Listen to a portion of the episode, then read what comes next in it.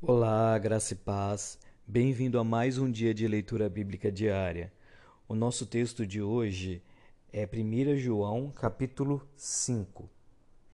Essa carta não é endereçada a uma igreja específica. Porém, a experiência de pastoreio de João certamente influenciou seus escritos. Ele pastoreava uma grande comunidade cristã em Éfeso. A cidade da Ásia Menor era bastante populosa e devota de muitos deuses. O principal culto dos Efésios era para Diana, e a cidade abrigava um grande templo dedicado a ela.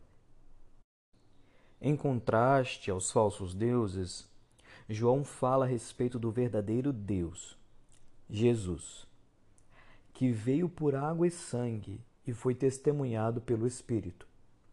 Os cristãos não poderiam se confundir entre falsos ensinos e falsos deuses.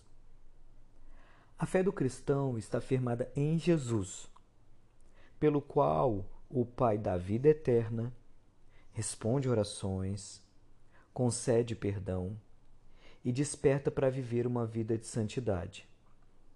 E também guarda do maligno.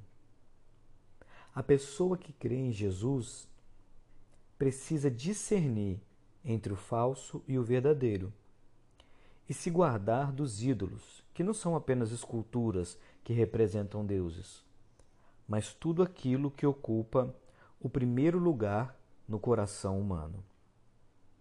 Aqui quem falou foi o pastor Marcelo Alves. Um grande abraço. Deus te abençoe.